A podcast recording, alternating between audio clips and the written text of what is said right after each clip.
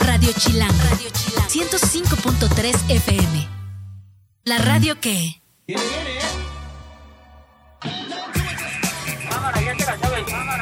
Ha llegado el momento de escuchar el noticiero más chilango que te informa y te entretiene. ¿Qué chilangos pasa? Con Luisa Cantú y Luciana Weiner. Conoce toda la información sobre todo lo que acontece en una de las ciudades más habitadas del mundo, además de todo lo que sucede en distintas partes de nuestro planeta. ¿Qué chilangos pasa? Comenzamos.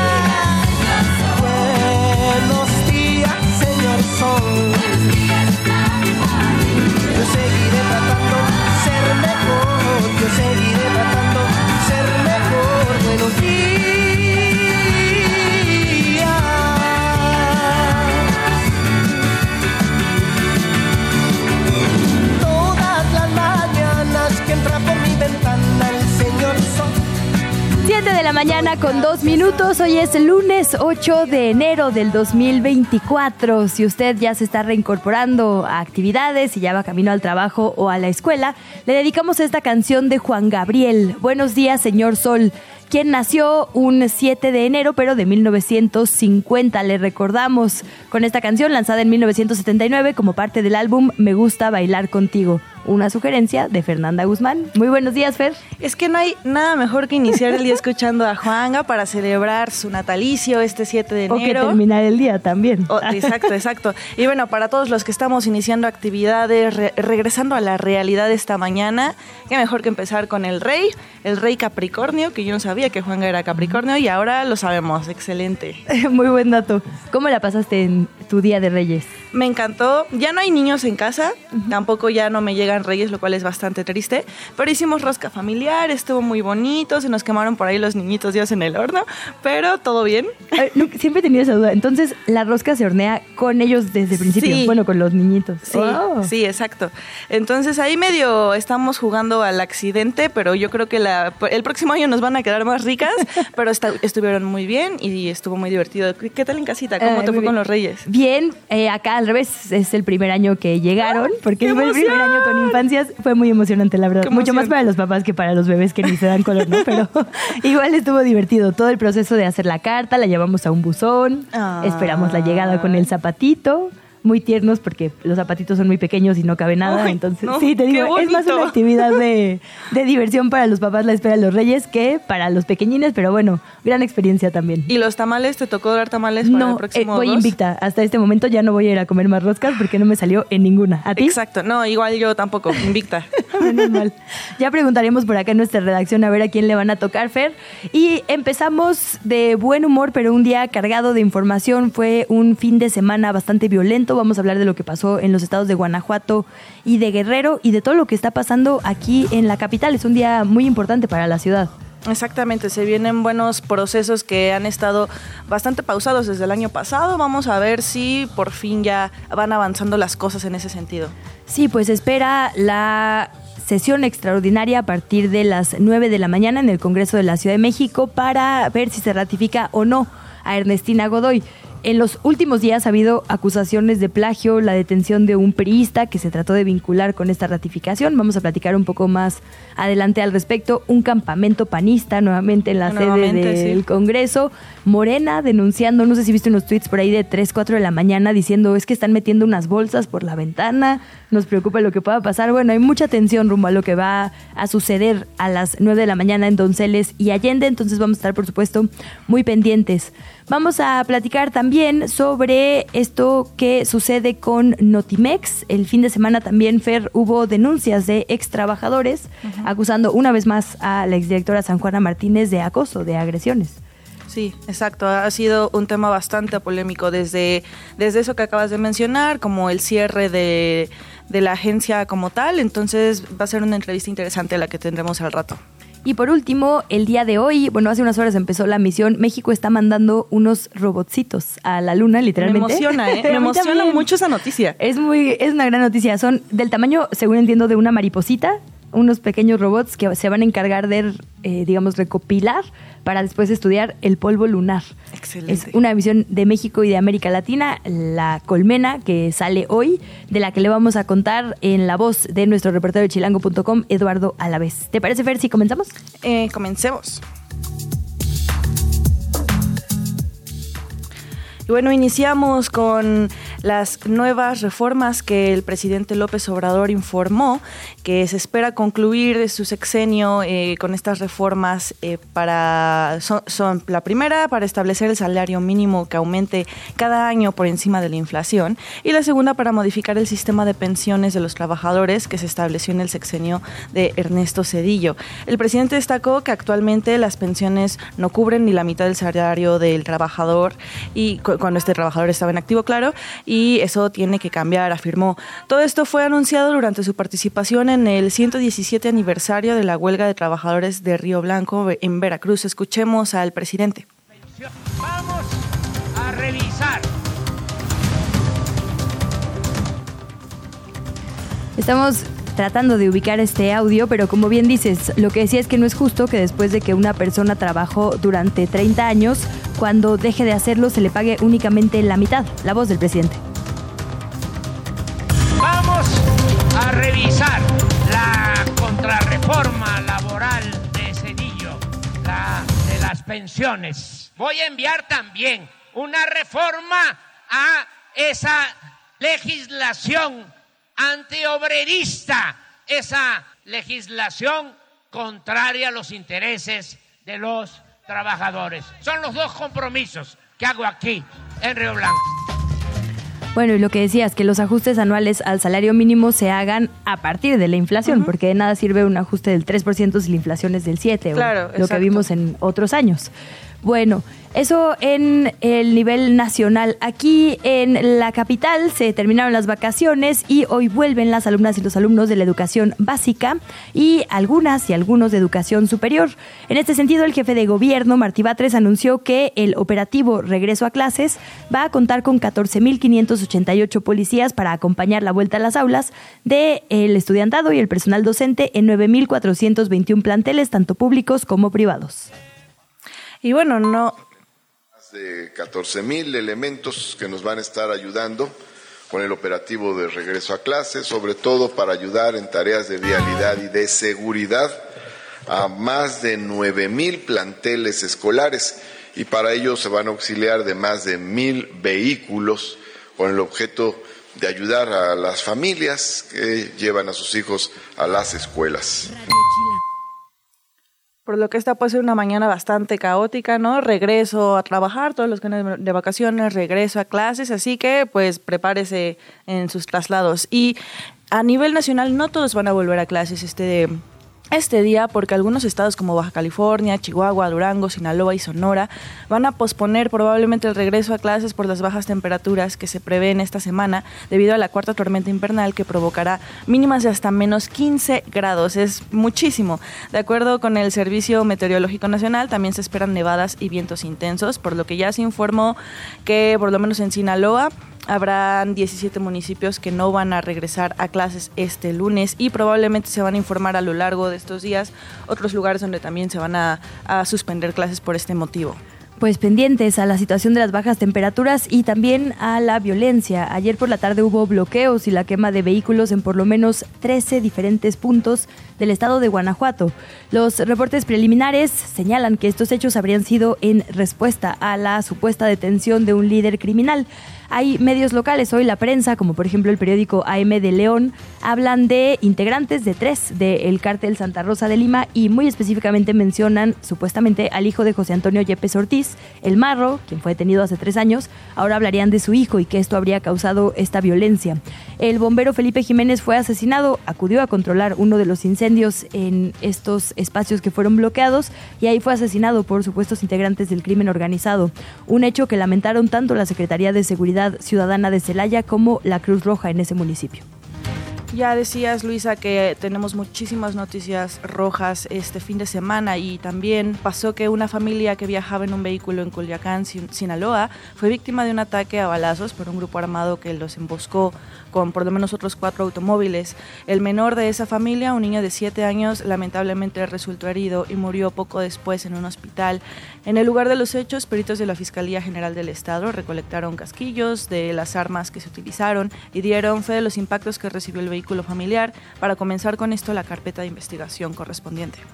Las autoridades del estado de Guerrero e integrantes del Centro de Derechos de las Víctimas de Violencia Minerma Bello encontraron al menos cinco cuerpos calcinados en el municipio de Eleodoro Castillo. Esto después de que el viernes pobladores de este lugar denunciaron ataques con drones por parte de un grupo delictivo. Las cinco personas que fueron asesinadas formaban parte de la Guardia Civil que vigilaba este poblado. Sus familiares y amistades pudieron identificar sus restos. Algunos incluso no quisieron que fueran trasladados por la Fiscalía de Guerrero a la CEMEFO, sino que se los llevaron directamente para velarlos. En Guerrero también, por lo menos seis personas murieron este fin de semana en un ataque contra un palenque en Petatlán, esto está en la región de la Costa Grande, y en un hecho distinto, tres hermanas fueron asesinadas en la zona de Chilapa, que está en la región de la Montaña Baja. Regresando a Ciudad de México, hoy diputados y diputadas de la ciudad van a definir el periodo extraordinario eh, para las 9 de la mañana. En ese periodo van a definir si la fiscal general de la justicia capitalina, Ernestina Godoy, será ratificada o no. Esta es la última oportunidad que tiene el Congreso local para desahogar el dictamen que lleva desde el año pasado bastante pospuesto y que se defina si Godoy concluye oficialmente el próximo 10 de enero o si va a seguir cuatro años a frente de la fiscalía. Necesita Godoy dos terceras partes de los votos, es decir, Morena necesita al menos cuatro votos de la oposición para que esto suceda así. Ayer la bancada panista hizo un campamento, ya nos adelantabas Luisa, en el, en el recinto de Donceles y Allende para evitar contratiempos esta mañana y horas más tarde la bancada de Morena denunció el ingreso de estas bolsas por las ventanas y responsabilidad al PAN de cualquier percance que pueda suceder en las próximas horas. La coordinadora de Morena en el Congreso, Marta Ávila, afirmó que independientemente del resultado en las votaciones, votaciones, el partido hará un llamado para que se continúen con las investigaciones de Godoy respecto a la corrupción inmobiliaria y trata de personas en la que han señalado que presuntamente hay eh, personajes de la oposición involucrados. Bueno, hay presos ya, detenidos, ¿no? Del, del PAN precisamente, que es parte del jaloneo, ¿no? El PAN dice, eh, estamos con las víctimas y por eso no queremos que Godoy esté cuatro años más al frente y Morena dice más bien están enojados porque varios de sus exfuncionarios están detenidos por investigaciones de corrupción inmobiliaria. Entonces lo que dice Morena es independientemente de si se queda Godoy o no, vamos a impulsar que estas investigaciones continúen, lo cual es abona, digamos, al clima político en nuestra ciudad porque son todos del grupo político del actual aspirante por la oposición a la jefatura de gobierno, Santiago Tabuada. Cristian von Rorich, hoy detenido, Nicias N., eh, quien era también secretario de Obras eh, en la alcaldía de Benito Juárez. Todos estos funcionarios son parte de un mismo grupo político y por eso, digamos, la atención. Ese grupo político es actualmente el que tiene la fuerza, digamos, del PAN en el Congreso local. Exacto. Bueno, en medio de esta discusión en el Congreso local, el dirigente nacional del PRI, Alejandro Moreno, denunció a Morena por supuestamente intimidar a su bancada. Esto después de que eh, se emitió el fin de semana una orden de presentación en contra del secretario general del PRI, exdiputado local, Tonatiu González. Este ex, bueno, este expriista, ex legislador, fue, digamos, detenido para ir a presentarse ante el MP porque se le requería y no había ido en todas las ocasiones anteriores que se le notificó al citatorio. No es que haya sido detenido y esté detenido, sino que se le obligó, digamos, a responder ante la justicia. Es una orden de presentación. Eso sucedió el fin de semana junto con una agresión a el automóvil de la diputada Guadalupe Barrón que ella misma mostró en redes sociales. Su automóvil amaneció con pues balazos o algo que parecen balazos. Y esto es algo que Alito Moreno está achacando a Morena y a este contexto de la ratificación de Ernestina Godoy. Escuchémoslo directamente desde su voz. No hay un solo criterio objetivo para defender la ratificación de la fiscal. La Procuración de Justicia en la Ciudad de México no existe, no hay investigación y los crímenes siguen en aumento de la mano de la impunidad. Lo único que interesa en Morena es contar con una fiscalía servil que sirva como tapadera para su cloaca de corruptelas y como brazo ejecutor para las venganzas políticas del gobierno. Guadalupe Barrón es diputada por Coajimalpa, si no me equivoco, que es justo, digamos, la diputada que el ex, bueno, el todavía alcalde em, de Coajimalpa, Adrián Rubalcaba, había dicho que podría votar no junto con la bancada, sino en favor de la ratificación. Eh, entonces, por eso la mira está muy puesta sobre esta legisladora en concreto. Lo cierto es que la Fiscalía inmediatamente se deslindó, publicó un comunicado ayer en la noche diciendo que obviamente no tenían, bueno, que no negaba cualquier vínculo con estos hechos y que ya había iniciado una investigación para esclarecer esta amenaza contra la diputada, pero le exhortó a hacer una denuncia formal y no solo a través de las redes sociales al respecto. Y adelantabas, Luisa, que Tonatiu González no está detenido, sino que fue presentado a declarar eh, por trata de personas. Eh, actualmente la Fiscalía emitió un comunicado donde explicó que fue presentado por elementos de la Policía de Investigación para rendir su declaración por el delito de trata de personas en el marco de las investigaciones contra el exdirigente priista Cuauhtémoc Gutiérrez de la Torre, quien se encuentra actualmente preso por usar las oficinas y los recursos públicos del partido para supuestamente operar una red de prostitución en el lugar. Un poco más adelante vamos a platicar con Juan Omar Fierro. Él es periodista de investigación y fue parte del equipo de Aristegui Noticias que precisamente reveló esta red. Una reportera encubierta, digamos, hizo la misma ruta que las mujeres que eran víctimas de trata y pudo comprobar que efectivamente tanto las oficinas como los recursos se estaban utilizando para eso. Se les prometía un empleo y al final lo que se hacía era ofrecerlas, digamos, para delitos sexuales a este exdirigente y en este marco de las investigaciones se cita a este priista Tonatiu González. El grupo de la ciudad del PRI, que está en poder, el dirigente Israel Betanzos, también ex legislador y todos estos pues integrantes del PRI estarían vinculados y están actualmente, digamos, en los puestos de elección popular como en el Congreso, ¿no? Entonces, seguramente no será el único, de hecho, llamado a comparecer. Exacto. Vámonos con información de las presidenciables. Empezamos con la oposición. Xochil Gálvez, la aspirante por el PAN, el PRI y el PRD, condenó los recientes asesinatos de tres precandidatos de la oposición. Dijo que esto es una muestra del clima de inseguridad y violencia que se vive en todo el país y que se vivirá rumbo a la contienda del 2 de junio. Estuvo de visita en su estado natal, en Hidalgo, y dijo lo siguiente.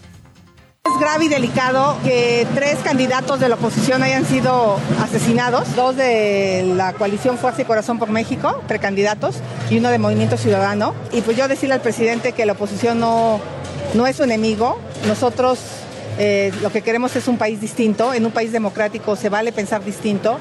Yo lamento que esté pasando eso con la gente que estén enfrentando a los delincuentes y que el presidente no haga nada. Y lo que más lamento es que la candidata de Morena guarde silencio. Por el lado de la coalición Sigamos Haciendo Historia, este sábado su aspirante presidencial, Claudia Sheinbaum, fue acompañada eh, por la precandidata a la jefatura de gobierno, Clara Brugada, durante su recorrido a la alcaldía Xochimilco. Además, en sus redes sociales, Claudia Sheinbaum dijo que en lo que va de este gobierno, el presidente Andrés Manuel López Obrador ha basificado a más de un millón de maestros en escuelas públicas. Vamos a escuchar lo que dijo Claudia Sheinbaum. De nuestro país quizá porque lo han oído mucho, pero es una hazaña que casi un millón de maestros y maestras hayan sido basificados. Es cierto, todavía faltan algunas cosas de aquella reforma educativa. Pero el presidente de la República recuperó algo fundamental, que es el reconocimiento a los maestros y a las maestras de nuestro país. ¿Qué chilangos pasa en el mundo? La Policía Nacional de Perú rescató ayer domingo a más de 40 menores de edad en la ciudad de Lima. Eran ofrecidas mediante un catálogo virtual. Se desarticuló a la banda Los Hijos de Dios, vinculada a la organización delictiva El Tren de Aragua, como presunta responsable tanto de trata de personas como de explotación sexual. En este operativo se detuvo al menos a 10 personas. Además, este sábado miles de israelíes salieron a protestar a las calles de Tel Aviv y otras ciudades del país para exigir el alto al fuego en la franja de Gaza.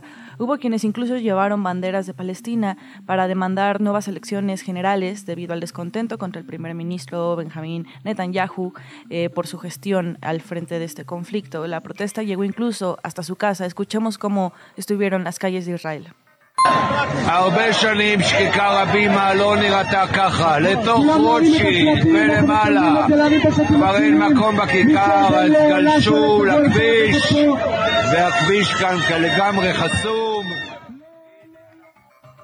Hubo protestas en múltiples lugares del mundo el día de ayer, incluida la capital de nuestro país. Hubo una convocatoria más aquí en, en la ciudad en una manifestación que se metió incluso a establecimientos comerciales. Hubo, por ejemplo, varias cafeterías que se han pronunciado en favor de Israel o que de alguna manera han donado recursos eh, en, esta escalada de violencia contra la población de Gaza y las banderas incluso llegaron hasta ahí, ¿no? Fue una manifestación, digamos, muy visual, eh, que, hizo mucho ruido la de ayer aquí en la ciudad.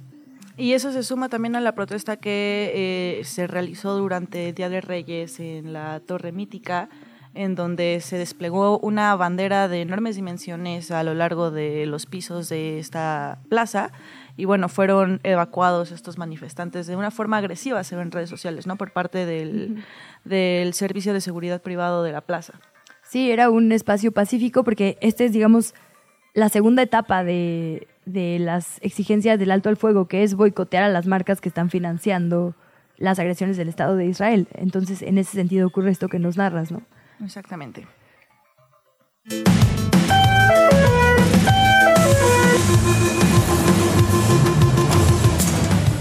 Hola, muy buenos días, auditorio de Radio Chilango. A esta hora se presenta fluencia máxima en las líneas 3, 9 y A. El intervalo entre el paso de los trenes es de 6 minutos aproximadamente toma previsiones, mientras que en el resto de las líneas la afluencia es alta con un intervalo que va de los 4 a los 5 minutos. Anticipa tu salida. Recuerda que para agilizar el avance de los trenes es importante respetar el libre cierre de puertas y permitir la salida de las personas antes de ingresar.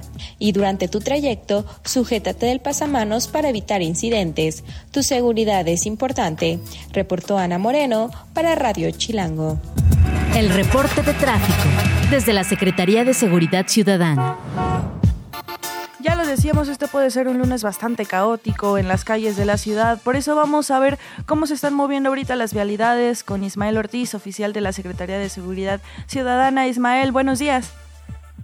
Claro que sí, muy buenos días, les informamos que para el día de hoy se prevé una concentración y probablemente una marcha que partirá de las inmediaciones del Monumento a la Revolución, aún con destino por definir. Hay que mantenerse muy pendientes. En estos momentos incrementa notablemente el aforo vehicular a través del viaducto Río de la Piedad de Calzada Ignacio Zaragoza hacia la zona del Eje 2 Oriente Congreso de la Unión. Carga vehicular con avance constante a través del anillo periférico del exterior de Cuatro Caminos y con dirección al Paseo de la Reforma. Importante presencia vehicular con avance constante a través del circuito interior de Eje 3 Oriente Ingeniero Eduardo Molina y con dirección hacia la raza. En cada cruce de semáforos en prolongación División del Norte del Deportivo Xochimilco hacia el perímetro de la Glorieta de Bacritos. Condiciones similares en el Eje 5 Oriente Javier Rojo Gómez, de Eje 8 Sur Calzada Ermita Iztapalapa hacia la zona del Eje 3 Sur. Circulación rápida y constante a través del eje 1 poniente en su tramo Cuauhtémoc de Avenida Chapultepec hacia la zona del viaducto presidente Miguel Alemán. No me despido sin antes recordarle que el día de hoy no circulan los vehículos con color amarillo, terminación de placas 5 y 6. Esto aplica para los hologramas 1 y 2. Hay que mantenerse muy pendientes. Este es por un momento reporte por parte del Centro de Orientación Vial, Secretaría de Seguridad Ciudadana. Muy buenos días. Muy buenos días y gracias oficial. Son las 7 con 24. Vamos a nuestra primera pausa y a la vuelta vamos a platicar con Juan Omar Fierro sobre este caso de Tonatiu González. ¿Quién es y cómo se vincula con Cuauhtémoc Gutiérrez de la Torre? ¿Qué pasa con la detención justo en este momento? ¿Tiene algún vínculo con la ratificación de la fiscal? ¿Hay pacto entre el PRI y Morena en la capital? A la vuelta la respuesta a estas preguntas. No se vaya, estamos en ¿Qué Chilangos pasa? Luisa Cantú y Luciana Weiner en ¿Qué Chilangos pasa? Radio Chilango 105.3, la radio que... Viene, viene. ¿Qué Chilangos pasa? La entrevista. 7 con 29, gracias por continuar en sintonía en Radio Chilango. Platicamos con Juan Omar Fierro sobre este caso que le adelantábamos, la llamada a presentarse para rendir declaraciones del el priista Tonatiu González. Juan Omar Fierro es reportero de Aristegui Noticias, el medio de comunicación que precisamente hizo pública, denunció, reveló la red de trata que operaba el ex dirigente priista en la capital, Cotemo Gutiérrez de la Torre. ¿Cómo estás, Juan Omar? Muy buenos días y bienvenido a este espacio. Luisa Fernanda, muy buenos días.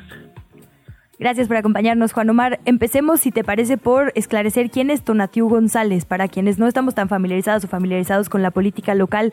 ¿Quién es este funcionario y qué vínculo tiene con este grupo de Cuauhtémoc Gutiérrez? Eh, bueno, Tonatiu González Cates es un colaborador muy cercano de Cuauhtémoc Gutiérrez de la Torre desde que Cuauhtémoc Gutiérrez de la Torre era dirigente del movimiento territorial del PRI, es decir, antes de que fuera dirigente de ese partido político. De hecho, él junto con Israel Betanzos han sido siempre eh, su mano derecha y su mano izquierda en ese partido político.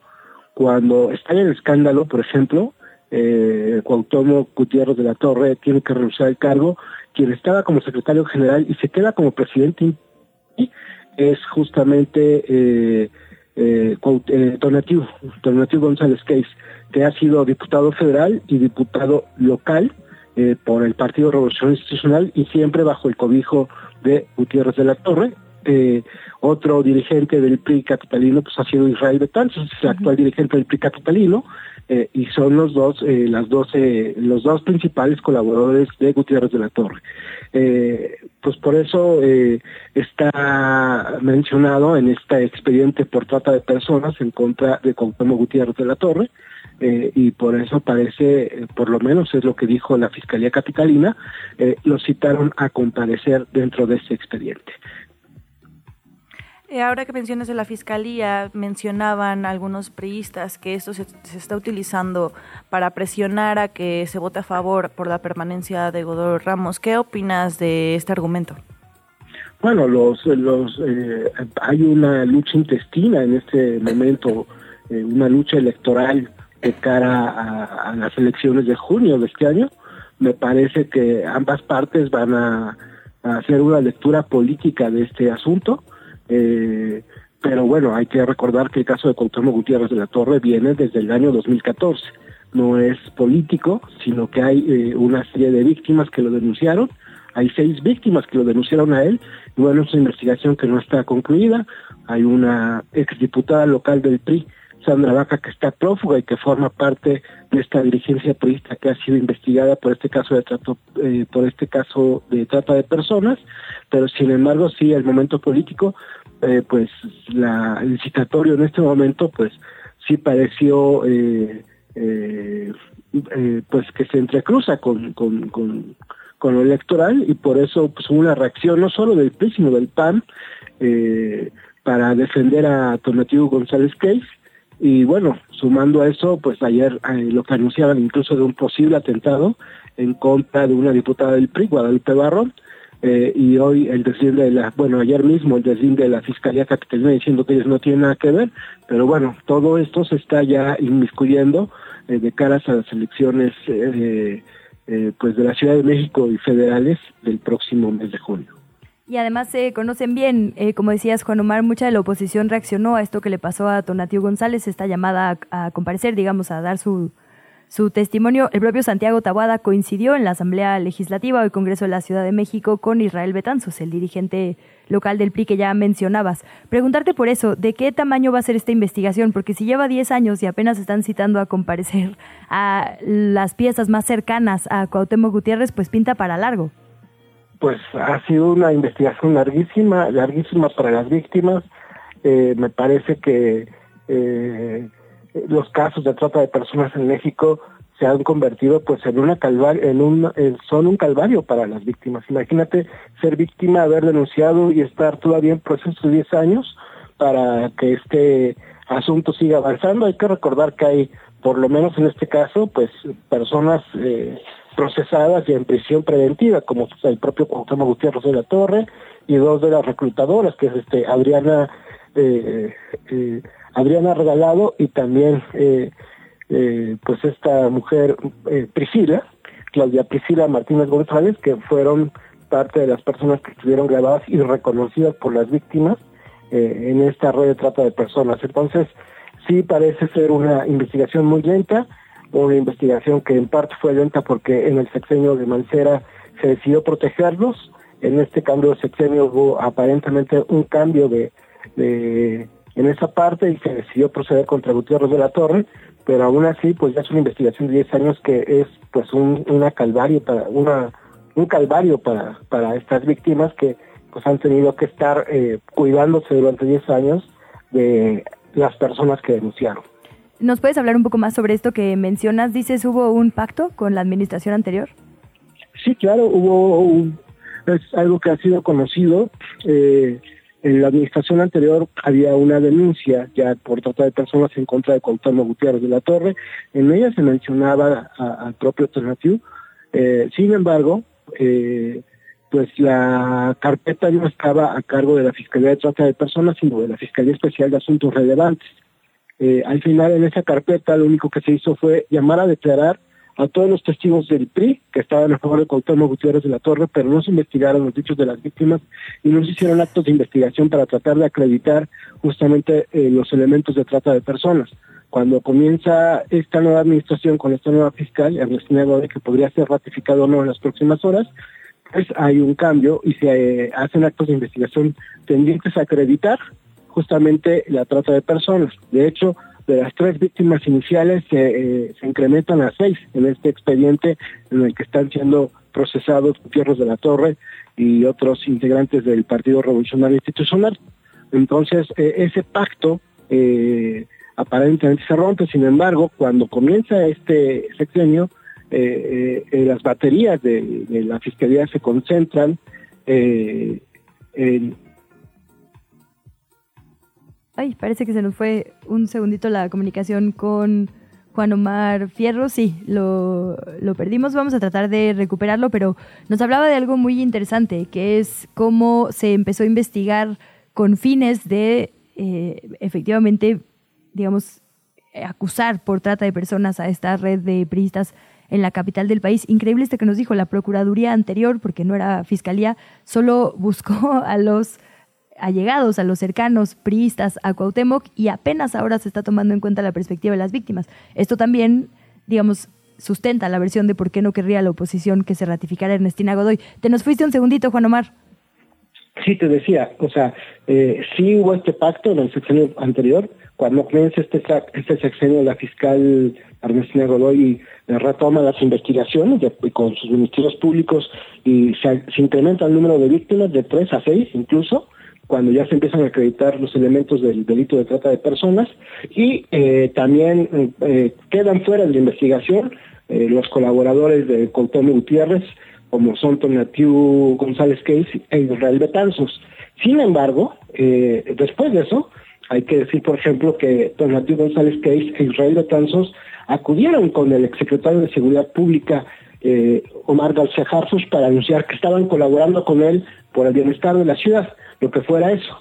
Eh, y durante mucho tiempo, Donatiu y se mantuvieron al margen incluso de las críticas a la jefa de gobierno eh, Claudia Sheinbaum, hasta que pues este año empezaron a dar eh, pues eh, muestras de que eh, continuaban en acuerdo con el PRI y que seguían en el PRI, pero durante casi dos años no hubo críticas de estos dos de estos dos colaboradores de Cuauhtémoc Gutiérrez en contra de Claudia Sheinbaum a pesar de que su dirigente estaba en la cárcel. Ahí podemos intuir dos cosas, o que tenían miedo de que fueran por ellos, o de que también habían negociado dejar solo a Cuauhtémoc Gutiérrez de la Torre. Y todo esto que mencionas es parte de la explicación de por qué este caso se ha demorado 10 años en, pues llegar a una conclusión. Y para los que tal vez no están familiarizados con el caso, ¿podrías darnos un contexto de cómo fue que inició toda la investigación de parte de Aristegui Noticias? Sí, pues eh, lo que se ha dicho eh, muchas veces, bueno, eh, sobre el caso, lo que hemos contado para evitar eh, justamente la manipulación que desde el PRI intentó, es que acudieron algunas víctimas con, los investigadores de Aristigui Noticias, nos contaron que cuando iban a pedir trabajo eh, con una solicitud normal, les primero les decían que sí, les decían que era para decanes, que era para secretarias, y después les contestaban que tenían que pues prestar servicios sexuales a Cuauhtémoc Gutiérrez de la Torre. Con ese testimonio de las víctimas, pues nos dimos cuenta que teníamos que tratar de probar esa situación y que los testimonios de las víctimas no iban a ser suficientes, por lo cual una reportera anónima se infiltró, fue a pedir trabajo con esa misma mecánica y ella los grabó y a partir de esa grabación se pudo hacer este reportaje.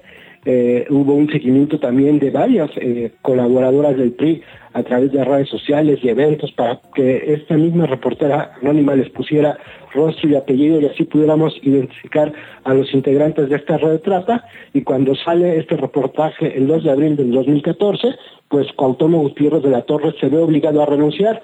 En ese momento parecía que el caso iba a ser digamos resuelto a favor de las víctimas pero después vinieron estas negociaciones con el gobierno de Miguel Ángel Mancera para dejar libre y en impunidad a Cuauhtémoc Gutiérrez de la Torre y su grupo. Para ir cerrando, Juan Omar, ¿cuánto influye la persona titular de la Fiscalía en que avance un caso como este o no? Lo pregunto porque nos dices de cómo se investigó, por ejemplo, el sexenio pasado y cómo se investigó este. ¿Qué pasaría si no se ratifica, por ejemplo, Ernestina Godoy con este tipo de casos? Pues mira, yo creo que sí influye, porque no podemos negar que hay una decisión política tanto en la decisión de no investigar como en la decisión de investigar. En la decisión de investigar, pues eh, me parece que eh, más, eh, aunque tenga tintes políticos, al final, pues la, la Fiscalía conoció los testimonios de las víctimas de forma directa, retoma el caso y hace una investigación, y que era lo que se esperaba desde el principio.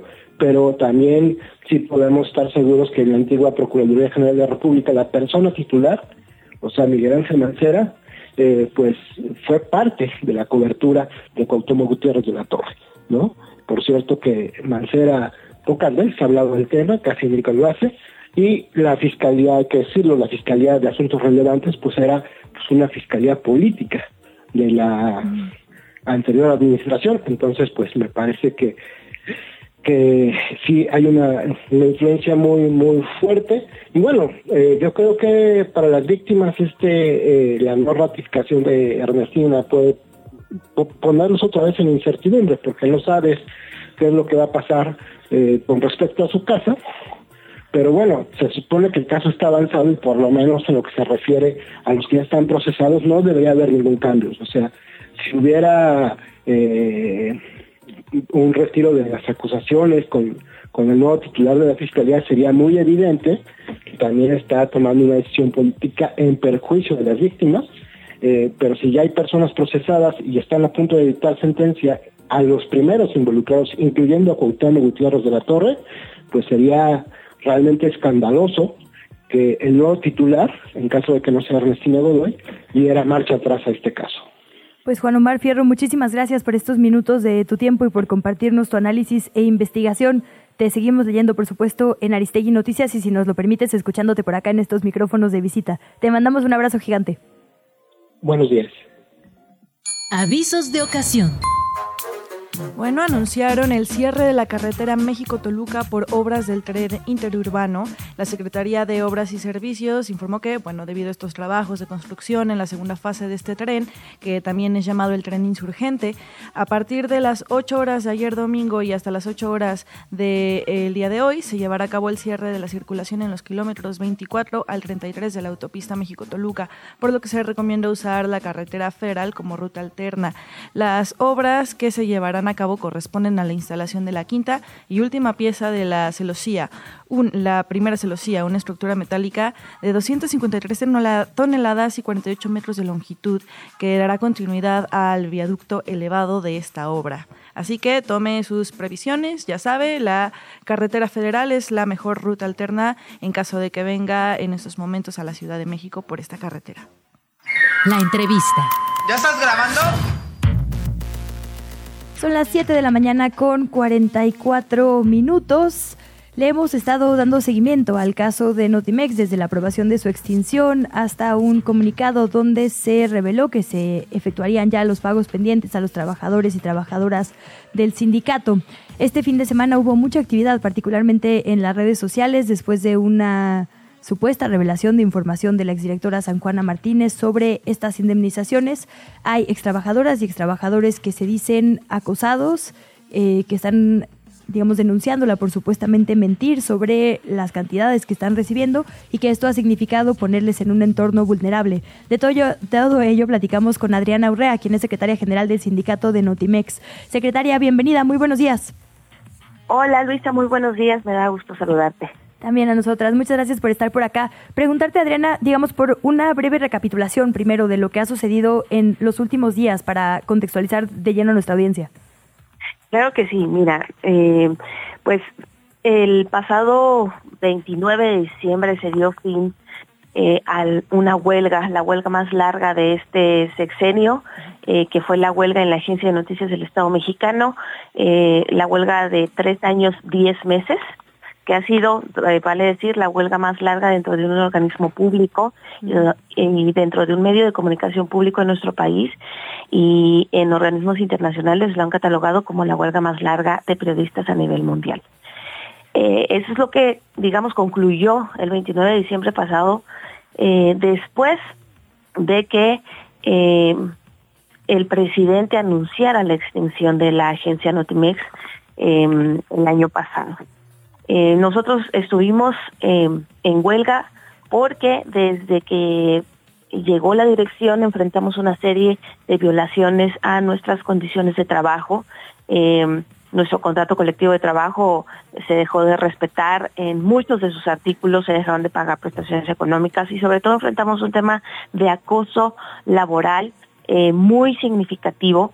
Y bueno, todo eso este, que fue acompañado, claro, con despidos masivos, nada más para recordar a la audiencia, en 11 meses en los que estuvo operando la agencia ya con la eh, directora San Juana Martínez, se corrió al 80% de la plantilla laboral, sobre todo trabajadores de base, sin pagar indemnizaciones, entre muchas cosas irregulares que se presentaron. Todo ese escenario fue el que nos llevó al estallamiento de huelga el 21 de febrero del año 2020 eh, y siempre en medio de un ataque y de un acoso mediático muy muy fuerte de parte de la dirección, no solo de la directora, sino de todo el equipo directivo, eh, que no paró. Desde antes de que estalláramos la huelga, cuando nosotros empezábamos a manifestar estas inconformidades o queríamos preguntar qué era lo que pasaba en la agencia, por qué se, se estaban dando estas situaciones.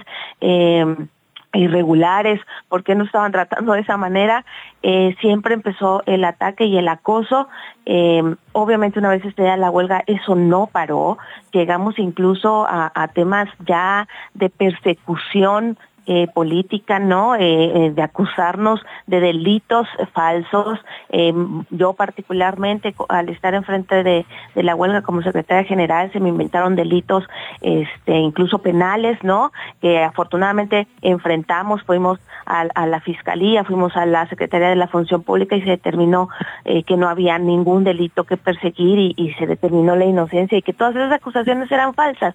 Pero siempre la constante fue el acoso. Finalmente, al no, al no ver una, eh, eh, respuesta, digamos, de la dirección o que no nunca llegamos a un acuerdo por esta negativa de, de, la dirección para tratar de resolver el tema. Aún, déjame decirte y muy rápido porque es importante, todos los procesos jurídicos los ganamos los trabajadores.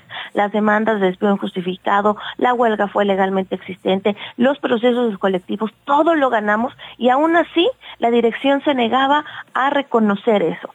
Entonces llegó un momento en el que, pues obviamente el tema fue escalando porque era un tema importante, como digo, la huelga más más larga de este sexenio y la más larga de un organismo público en la historia de nuestro país.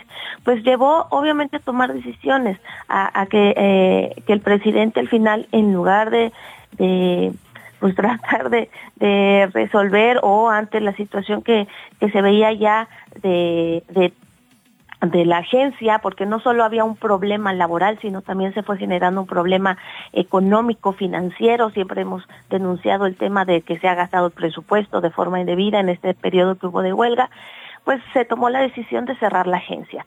Empezamos nosotros el proceso con las autoridades a las que el presidente designó, que fueron la secretaria de Gobernación Luisa María Alcalde, el secretario de Trabajo eh, Marat Bolaños y el vocero de la presidencia.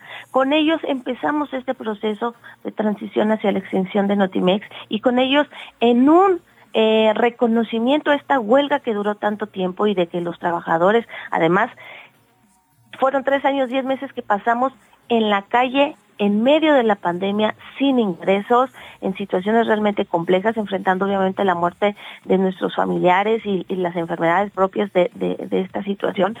En un, esfuerzo de este reconocimiento, o, más bien en reconocimiento de este esfuerzo que hicimos, eh, pues se, se, reconocieron todas esas demandas que nosotros habíamos hecho y llegamos a un acuerdo de cómo se tendría que indemnizar a los trabajadores. En todo este proceso quedó fuera la directora ante y, y todo su equipo ante todo este tema de acoso que nunca paró.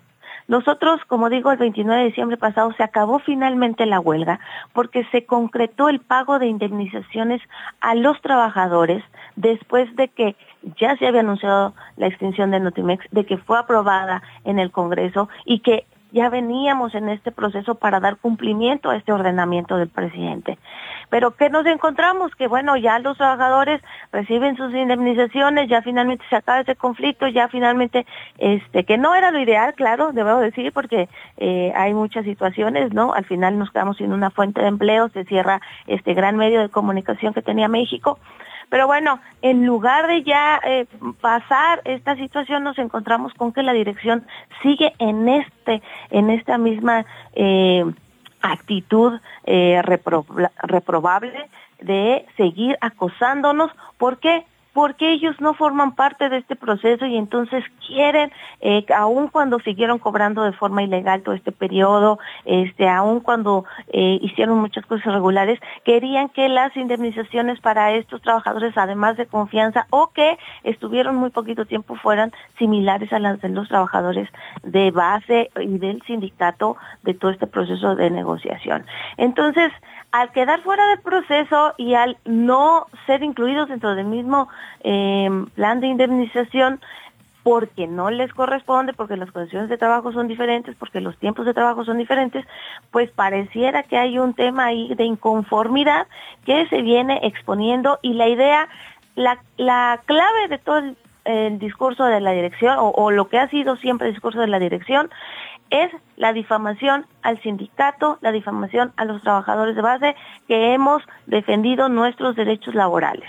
Y entonces, aun cuando ya se cumplió este acuerdo que, el sindicato y los trabajadores en huelga llegamos con el gobierno, pues la dirección sigue en esta campaña de difamación, pero además publicando información falsa, no es real, las cantidades que se, que se publican ahí no son reales, y lo único que hacen es poner a, eh, eh, eh, de forma pública los nombres de mis compañeros con cantidades que supuestamente habrían recibido y eso que genera que se expongan a la inseguridad y que por eso insistimos en que cualquier cosa que suceda a mis compañeras y mis compañeros que aparecen en esos listados, a ellos o a sus familias, hacemos completamente responsable la directora que es quien ha estado difundiendo esa información.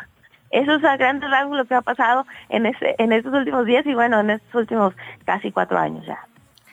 Eh, bueno, Adriana, te saluda también Fernanda Guzmán esta mañana y justamente el día de hoy San Juana Martínez publicó una nota en la jornada, se titula Testimonio con la historia detrás del conflicto en Otemex. No sé si ya tuviste oportunidad de leerlo, pero allí menciona cosas como que el sindicato funcionaba de manera mafiosa, por ejemplo, dice eh, que enfrentaba, se enfrentaba este sindicato con todos los directores que tenía la agencia de, noticias en los últimos 25 años.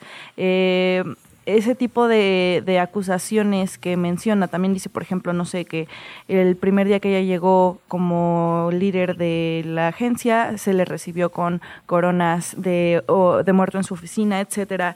Eh, ¿Qué opinas de, de, estas declaraciones de San Juana Martínez? Sí, mira, eh, ese ha sido el, el discurso que mantuvo siempre. Y nosotros se lo compramos incluso los trabajadores que estábamos en la agencia. Eh, yo debo decir, y para aclarar, yo tomé la Secretaría General del Sindicato en octubre de 2019, cuando ya la directora San Juana Martínez estaba en la agencia. Y fue parte de un proceso de rescate del sindicato. Yo eh, siempre he comentado, cuando la directora San Juana Martínez llegó a Notimex, había otro dirigente sindical que se llamaba Conrado García, o que se llama porque no sabemos qué haya pasado con él. Eh, y ya había incluso descontento de los trabajadores hacia esa dirigencia sindical. Entonces cuando la directora dijo, vamos a hacer un cambio radical en la agencia eh, y que se ha eh, visto que hay malos manejos con el sindicato y, y tal, los trabajadores le, dimos el voto de confianza a la directora y dijimos, adelante, porque era una dirigencia sindical que ya tenía mucho tiempo y que yo siempre lo he dicho, ya estaba en temas de acoso sindical. Y cuando llegó la directora dijimos, adelante, si ella va a ayudar a que esto cambie, va a estar perfecto. ¿Qué pasó? Cuando llegó la directora, ese dirigente sindical huyó se fue, no supimos nada de él, se llevó todo el dinero de los trabajadores y corrieron a la dirigencia, a, la dirigencia sindical hablando del comité ejecutivo. Toda la gente, toda la gente que estaba en el comité ejecutivo la corrieron y de ahí empezó, no el terrorismo sindical, empezó el terrorismo laboral, porque ya sin una cabeza en el sindicato comenzaron los mayores abusos hacia las y los trabajadores comenzaron los despidos masivos, comenzaron, se comenzó a dejar de respetar el contrato colectivo de trabajo. ¿Qué fue lo que nosotros denunciamos en ese momento? Que bueno, ya se ha habido eh, el secretario general, pero la dirección le seguía pagando su salario y se lo dejaron de pagar cuando nosotros lo denunciamos meses después. Cuando se presenta ya todo este escenario de que eh, no respetan el contrato, de que hay temas de acoso, de que están despidiendo a la gente y que además nos están pagando liquidaciones y que no sabíamos qué iba a pasar, fue cuando los trabajadores nos reorganizamos y rescatamos del sindicato. Entonces han dicho que el sindicato era corrupto, sí, y, y si es eso, ni siquiera nosotros tenemos posibilidad de demostrar eso, y no hemos tenido posibilidad de nosotros denunciar a ese dirigente sindical. ¿Por qué? Porque cuando se fue la eh, ese, ese secretario, eh, la propia dirección tomó en su poder todo el archivo del sindicato y no nos permitió acceder a esa información para saber qué había de, cuentas, cómo estaban las finanzas del sindicato, para que nosotros como trabajadores pudiéramos hacer esa tarea. Adriana, nos está entrando un corte, ya está así encimita. ¿Nos das dos segundos solo para regresar contigo a cerrar esta idea y preguntarte si ya terminaron las liquidaciones? Volvemos en un par de minutos, no tardamos. Claro que sí. Muchísimas gracias. Pausa y volvemos. Luisa Cantú y Luciana Weiner en ¿Qué Chilangos pasa? Radio Chilango 105.3, la radio que... Viene, viene. 8 de la mañana en punto. Seguimos platicando con Adriana Urrea, secretaria general del sindicato de Notimex. Adriana, muchas gracias por este amplísimo contexto que ya nos dabas, digamos, sobre toda esta huelga de más de tres años y finalmente la extinción de la Agencia de Noticias del Estado mexicano. Preguntarte por último, efectivamente ya se pagaron, digamos, todas las liquidaciones, todos los eh, sueldos caídos, todas las exigencias de las y los trabajadores? Se pagaron a los y las trabajadoras que estuvimos en huelga. Ese digamos que fue el primer paso para iniciar el proceso de, de liquidación de la, de la empresa. Hay que eh, recordar que en diciembre pasado apenas se aprobó el decreto de extinción en el Congreso y una vez aprobado se dieron los plazos que el propio decreto establece, que fue la publicación en el diario oficial para que eh, eh, ya se formalizara, digamos, se publicaron las bases y una vez con eso ya le retiraron toda la, la, la, la administración o eh, eh, digamos ya Notimex pasó la administración a- al INDEP, que es el Instituto Nacional para devolverle al pueblo lo robado, el encargado de este proceso de liquidación. Lo primero que se hizo fue tomar los recursos que tenía Notimex para comenzar ese proceso de liquidación y eh, en las, eventualmente irán pasando el resto de la administración. Déjame decirte que en este proceso solo quedó una parte de representación de, de Notimex para hacer este caso. En este caso, San Juana Martínez dejó de ser directora de Notimex hace ya varias semanas, ¿no? Y bueno, el primer paso fue liquidar a los trabajadores en huelga digamos, por ese, eh, pues después de todo el tiempo que, que tuvimos un ingreso, más bien que no tuvimos un ingreso, en esta última semana y están en estos días para llegar a un acuerdo en el tema de las indemnizaciones eh, con los trabajadores administrativos que fueron este los los em, pues todo el, todo el equipo digamos de, de, de San Juana Martínez, ¿no? Em, directores y demás que seguían como trabajadores activos y vendrán posteriormente el, la, la atención a todas aquellas personas que hayan tenido una demanda de despido injustificado. Debo decirte que hay cerca de 100 demandas en la Junta Federal de trabajadores que fueron despedidos de forma injustificada, que tienen una demanda con Notimex y que también van a formar, van a tener que pasar a este proceso de liquidación, llegar a un convenio o que se les pague el laudo que si, si ya lo hubieran ganado, ¿no? Este también está el tema de los corresponsales internacionales, que queda pendiente, pero que pasará a ese proceso. Y después ya vendrá todo el tema de liquidación con proveedores o clientes o cualquier eh, persona eh, eh, que tenga algún tema abierto, ya no como trabajador, sino en alguna relación que tenga con Notimex como proveedor o cliente y ya se procederá a la liquidación. Eso es todavía lo que tiene que pasar, pero particularmente el decreto establece 60 días para el pago hacia los trabajadores, entonces en este tiempo es lo que debería de, de suceder para ya dejar liquidados a todas esas personas que tuvieran una todavía un tema pendiente con la agencia. Pues si nos permite, seguimos de cerca este asunto. Tocamos base contigo un poco más adelante, eh, cercano a cumplir el plazo. Muchísimas gracias, Adriana Urrea, secretaria general del Sindicato de Notimex, por estos minutos. Muchísimas gracias a ustedes, les mando un fuerte abrazo. Muchas gracias y buen día. Te invitamos a seguir la conversación en redes sociales. Nos encuentras en TikTok, Instagram y Facebook como arroba que chilangos pasa.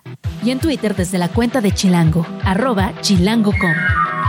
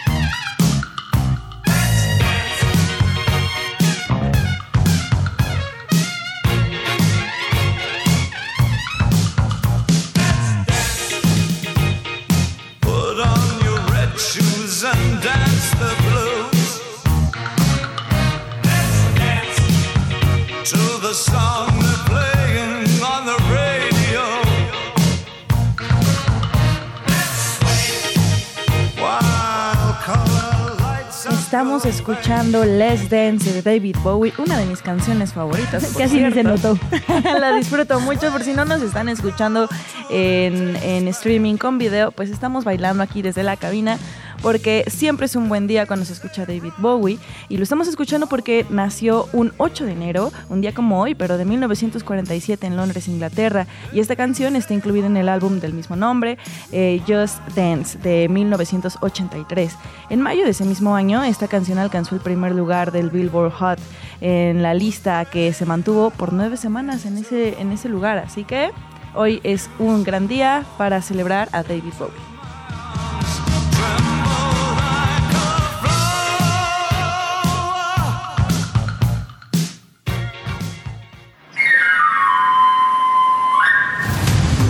8 de la mañana con 6 minutos vamos a nuestro segundo resumen informativo. De acuerdo con el jefe de gobierno de la Ciudad de México, no hubo incidentes durante la noche y madrugada del el 5 y 6 de enero respectivamente, por lo que la noche de Reyes tuvo un saldo blanco.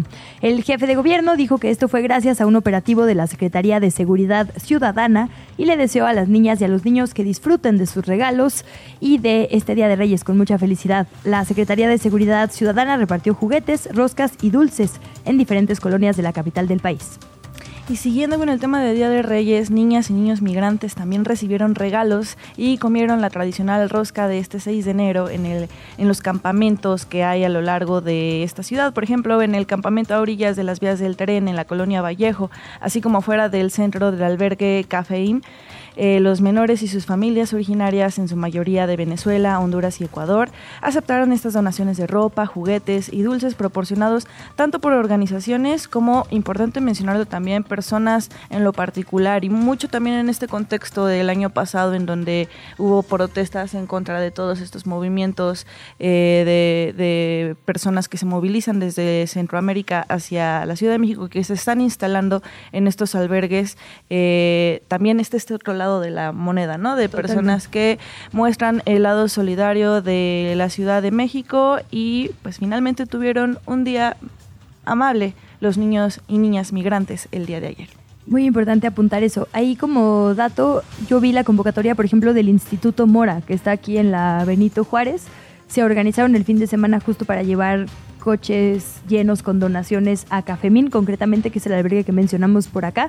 Digo, lo digo porque es un instituto confiable, digamos, gente que conocemos, bueno, que yo puedo decir, conozco de primera mano, que se organizaron y lo que me decían es que sobre todo ropita para el frío en este momento se necesita y sobre todo para niñas y niños muy chiquitos. Yo por eso supe, al tener yo, me dijeron, oye, si te sobra o si alguien que nos esté escuchando tiene donaciones de ropa, porque los bebés la dejan muy rápido, calientita para esta temporada, la verdad es que es un lujo para, para muchas personas en este momento. Entonces, si está, por supuesto, en perfectas condiciones la ropa que sus hijas o hijos ya dejaron, la puede usted hacer llegar a los albergues, en concreto a Cafemín.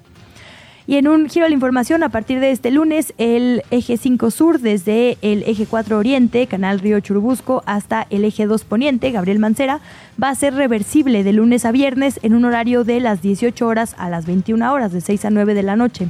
Las autoridades de la capital detallaron que el objetivo de este carril reversible es favorecer la movilidad de los automovilistas que van del poniente al oriente de la capital en lo que llamamos coloquialmente las horas pico. La voz a continuación del jefe de gobierno, Martí Batres de las 18 horas a las 21 horas va a ser reversible el eje 5 sur y esto nos va a ayudar a que se pueda desahogar el congestionamiento en viaducto eh, por la tarde noche con todos los vehículos que van hacia el oriente, que regresan al oriente de la Ciudad de México.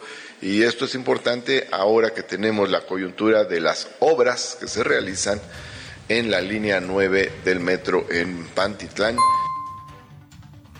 En otra información, la Comisión de Protección Civil de la Cámara de Diputados va a realizar un parlamento abierto para analizar la iniciativa de Ley General de Protección Civil y Gestión del Riesgo de Desastres elaborada por la bancada de Morena. Este evento se va a llevar a cabo el próximo 15 de enero. En la página web de la Cámara de Diputados, las organizaciones de la sociedad civil, organismos públicos y privados, así como eh, cualquier persona de la ciudadanía en general interesado o interesada en el tema, puede hacer llegar sus opiniones y propuestas. Eso nos interesa a quienes vivimos en una ciudad en la que tiembla, particularmente entre septiembre y diciembre. En información distinta, un juez de control vinculó a proceso a Gabriel N., un hombre que presuntamente atacó a otro pasajero con un cuchillo en las instalaciones del aeropuerto de la Ciudad de México. Tras analizar los datos de prueba, se determinó llevarle a proceso y se le impuso la prisión preventiva como medida cautelar.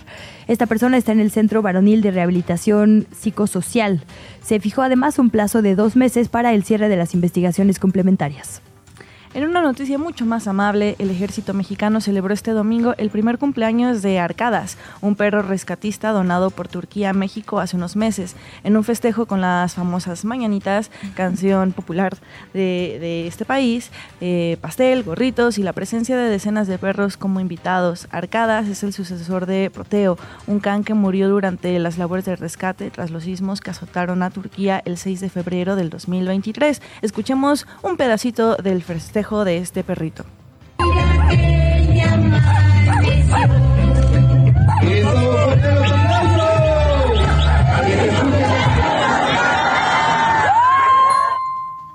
Así que feliz cumpleaños arcadas de parte de Radio Chilango. Y en un tono muy distinto, en los últimos seis meses, animalistas y vecinos del bosque de Nativitas, que está en la alcaldía Xochimilco, han denunciado la muerte cruel, violenta, de por lo menos 21 perritos callejeros. Han estado encontrando sus cuerpos literalmente abandonados sobre el pasto. El más reciente fue encontrado apenas el pasado 2 de enero. Estos vecinos y vecinas dicen que las autoridades de la alcaldía Xochimilco no se han pronunciado ni han atendido sus denuncias. Dicen que llevan más de un año quejándose al respecto hay alguien que claramente está cometiendo violencia contra estos animales. Por ello se están organizando ya para vigilar de forma ciudadana esta zona. En su momento se le preguntó incluso al jefe de gobierno Martí Batres en una conferencia y él se comprometió a atender el asunto, pero las vecinas y vecinos denuncian hoy que esto no ha sucedido.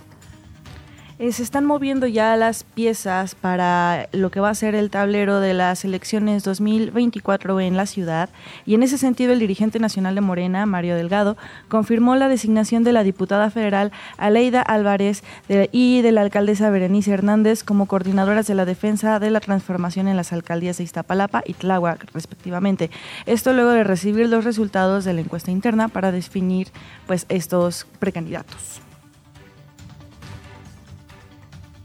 El viaje hasta la Luna va a durar alguna cosa, dependiendo de cómo fue inyectada la nave en órbita, entre 4 y 6 semanas. El audio que está usted escuchando tiene que ver con la misión Colmena de la UNAM, de la que le vamos a hablar un poco más adelante precisamente. Es la nave Peregrín que lleva a la superficie del satélite natural de nuestro planeta Tierra unos robotcitos para estudiar el polvo lunar, pero de esto le vamos a hablar un poco más adelante. Es la nota especial que tiene hoy para nosotras y nosotros chilango.com. Te invitamos a seguir la conversación en redes sociales. Nos encuentras en TikTok, Instagram y Facebook como arroba que chilangos pasa. Y en Twitter desde la cuenta de chilango, arroba chilango.com. La entrevista. ¿Ya estás grabando? 8 de la mañana con 13 minutos. Hoy es día del regreso a clases y para revisar cómo se mueven las calles, cómo va este operativo para proteger a las niñas y los niños, saludamos a Juan Carlos Rosas, director del sector central de Abastos Reforma de la Secretaría de Seguridad Ciudadana. Oficial, gracias y muy buenos días. Hola, ¿cómo están? Muy buenos días, buenos días al auditorio. Con el objetivo de resguardar la integridad física y patrimonial de los estudiantes y personal docente, así como los padres y madres de familia, este 8 de enero iniciamos un dispositivo de seguridad especial con 14.588 efectivos en las diferentes zonas escolares de las 16 alcaldías de la capital. ¿Qué les han reportado hasta ahora, oficial? ¿Cómo va el operativo? ¿Ha habido algún incidente?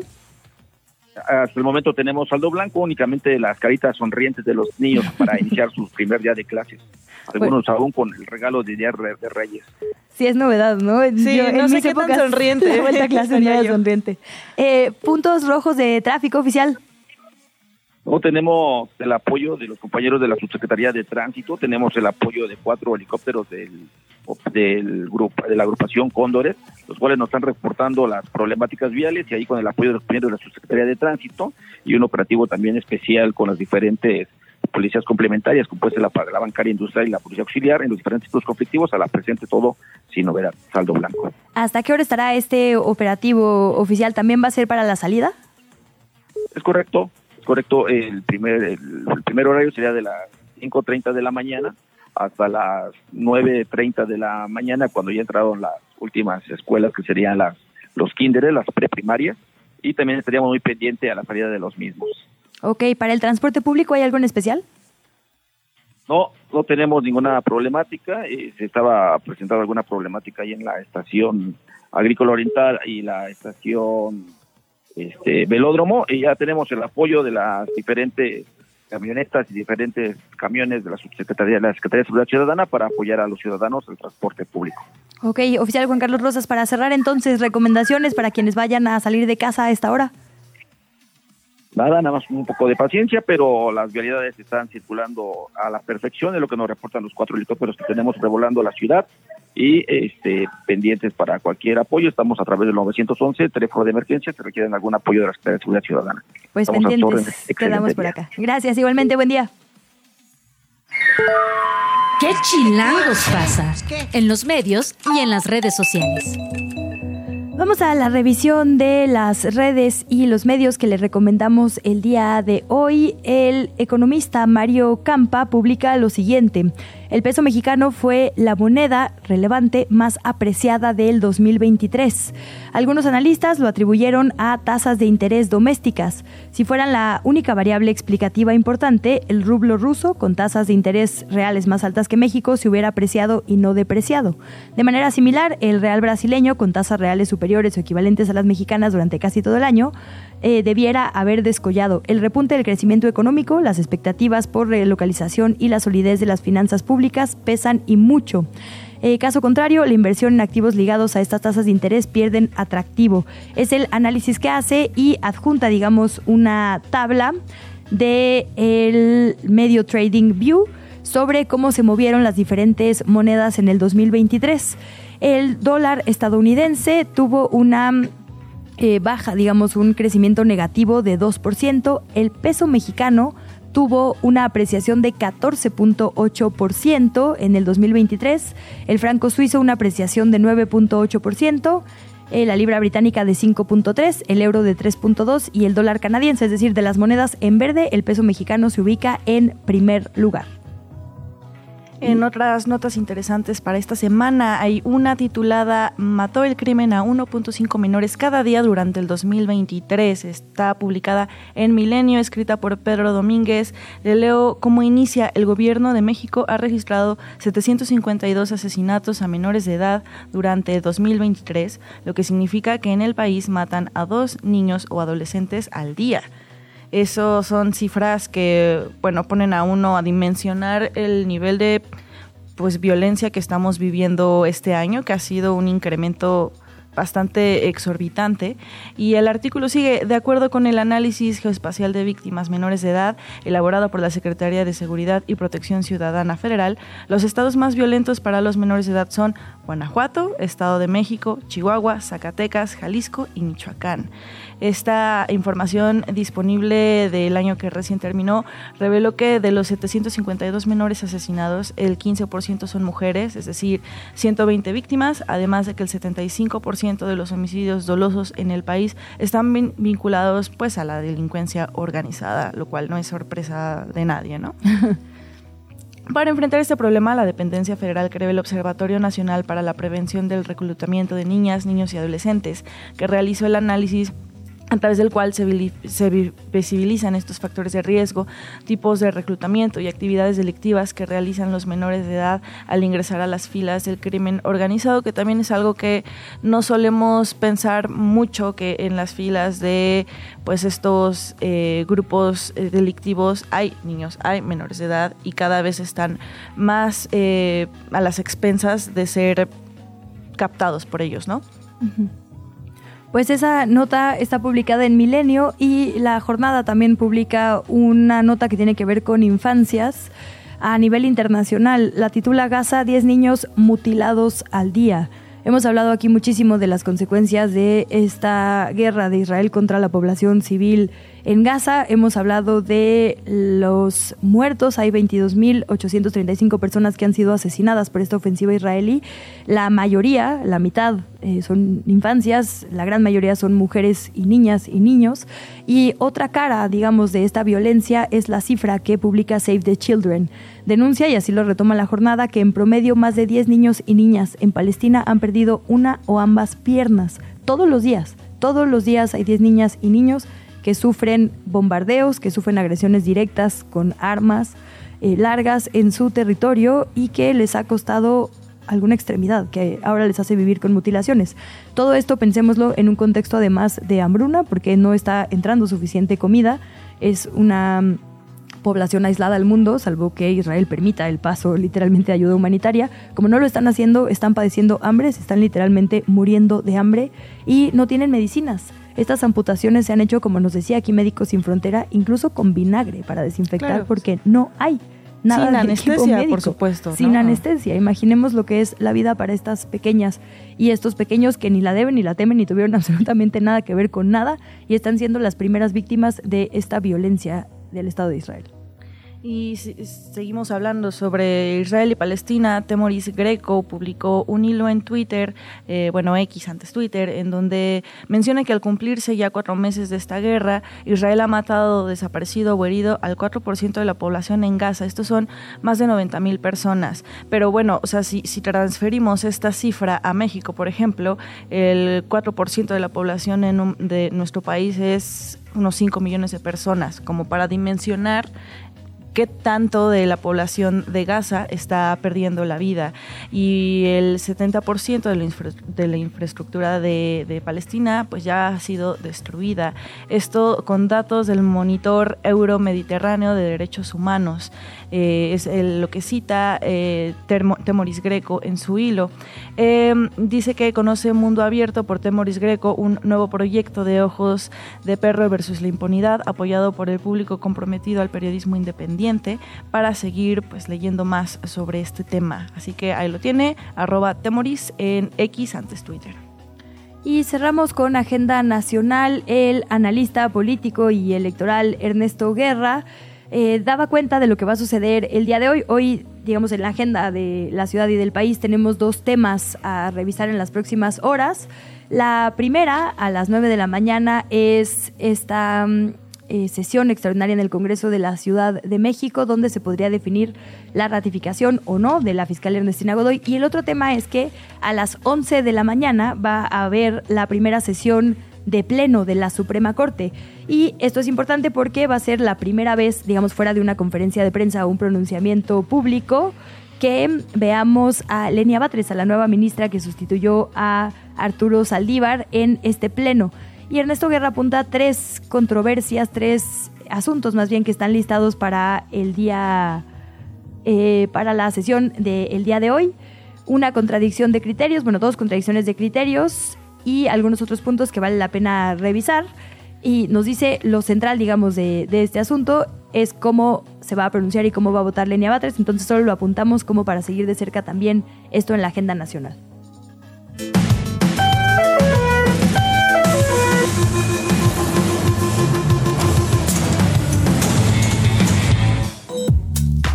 Hola, un saludo auditorio de Radio Chilango. Te informo que a esta hora las líneas 1, 3, 8, 9, A y B operan con afluencia máxima y un intervalo de aproximadamente 6 minutos, mientras que en el resto de la red se presenta afluencia alta y 5 minutos de intervalo. Permite libre cierre de puertas. En horarios de mayor afluencia se implementan maniobras de dosificación de usuarios.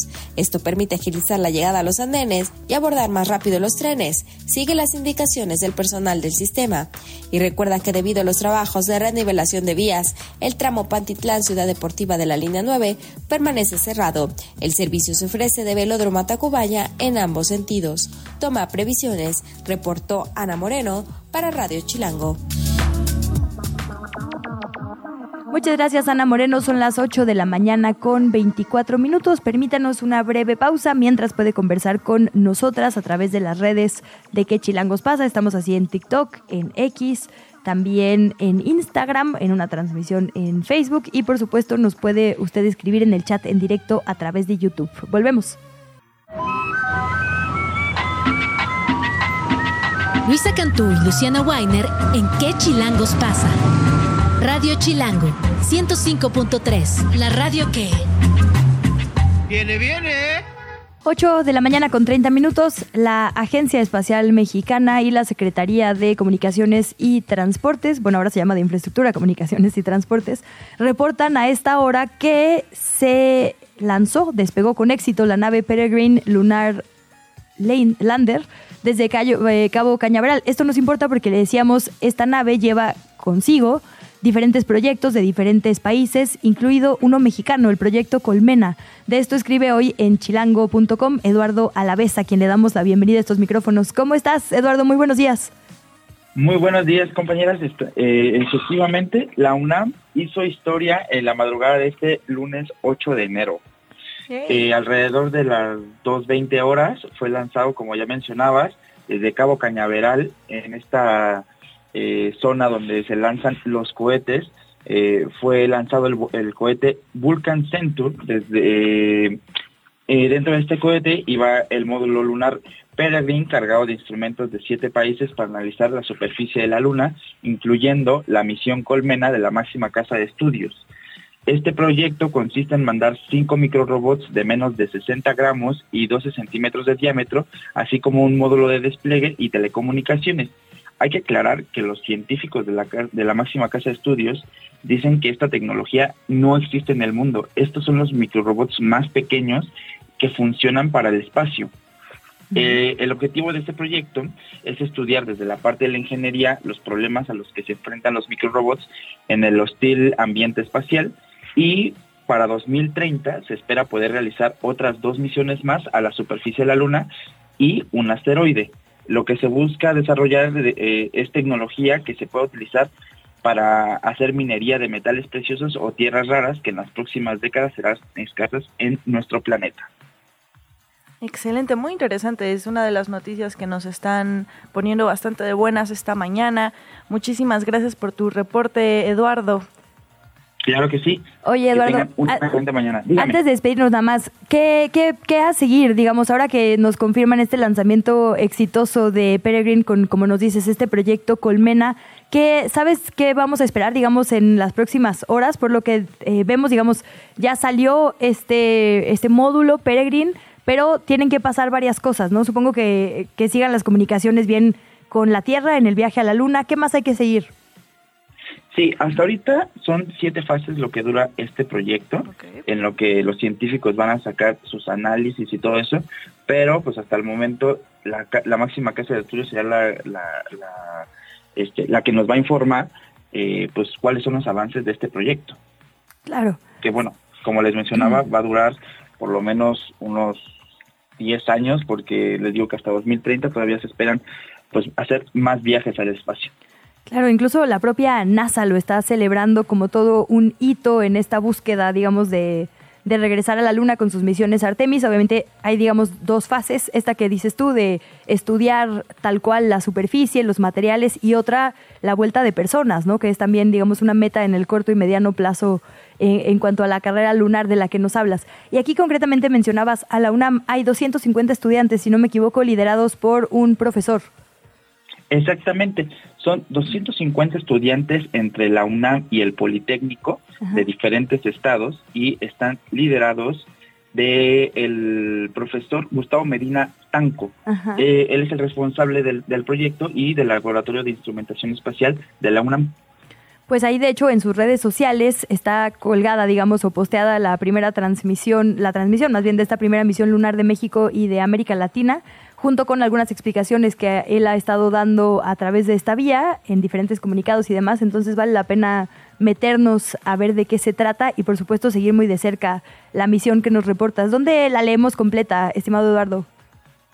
Eh, la pueden leer completa en chilango.com y se llama La UNAM va a la luna por primera vez con misión histórica Colmena. Pues muchísimas gracias, Eduardo. A la vez un abrazo y te leemos en chilango.com. Claro que sí. Hasta luego. Bonito día. Buen día igual. ¿Qué chilangos pasa? presenta Con Check, el podcast de la agencia F contra la manipulación.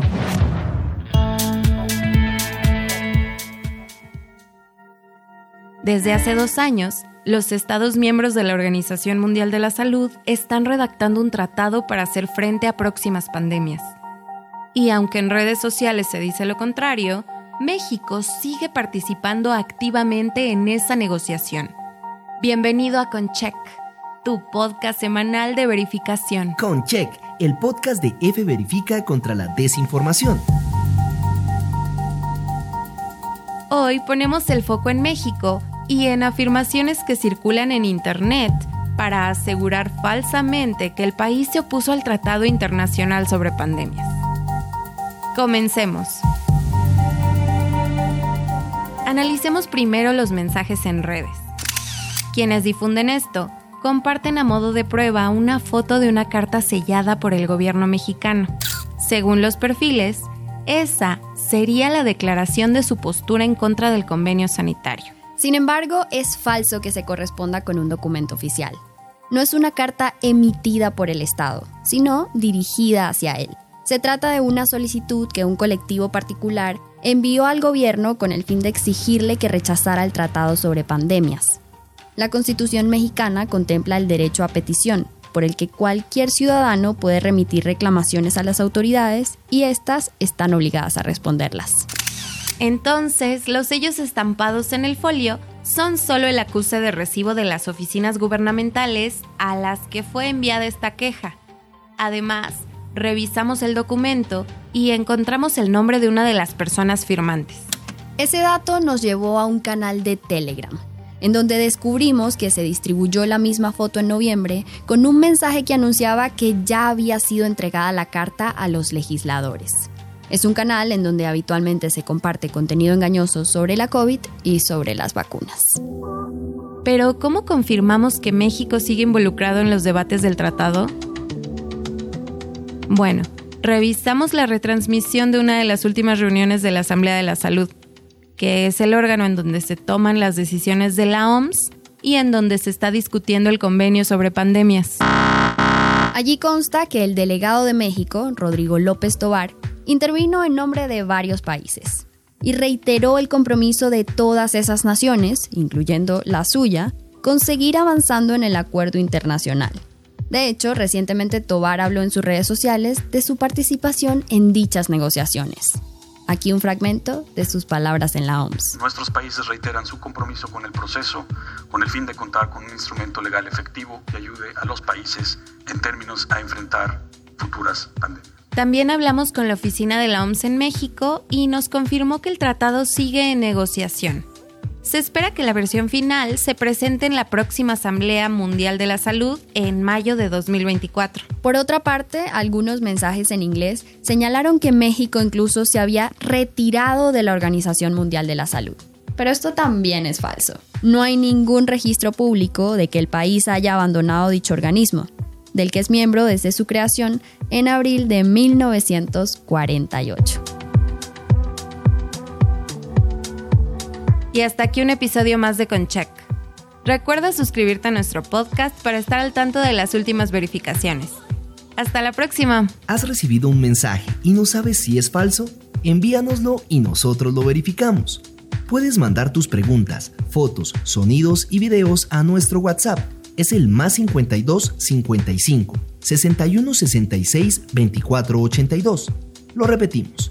Teclea el signo más y después marca el 52 55 61 66 24 82.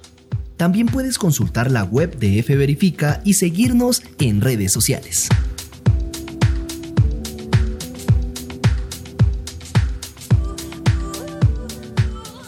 Te invitamos a seguir la conversación en redes sociales. Nos encuentras en TikTok, Instagram y Facebook como arroba que chilangos pasa.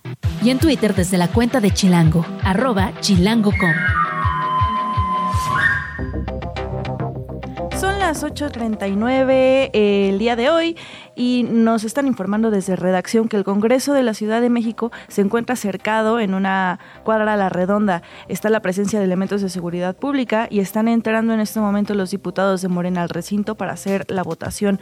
Los diputados del PRI también entran con pancartas donde se puede leer no va a pasar, referente, bueno, a la ratificación o no de la fiscal Ernestina Godoy por los siguientes cuatro años.